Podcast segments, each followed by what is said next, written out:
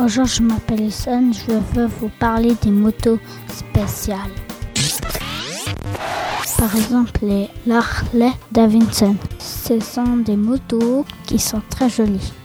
Le guidon est très haut. La selle est basse. Les pieds sont en avant, ce qui donne au moteur une position spéciale.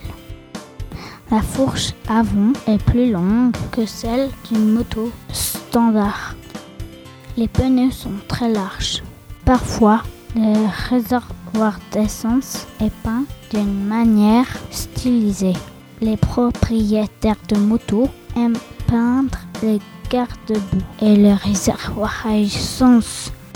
Les motifs de flammes sont très populaires. Revoir, c'était Isen sur Trampoline FM.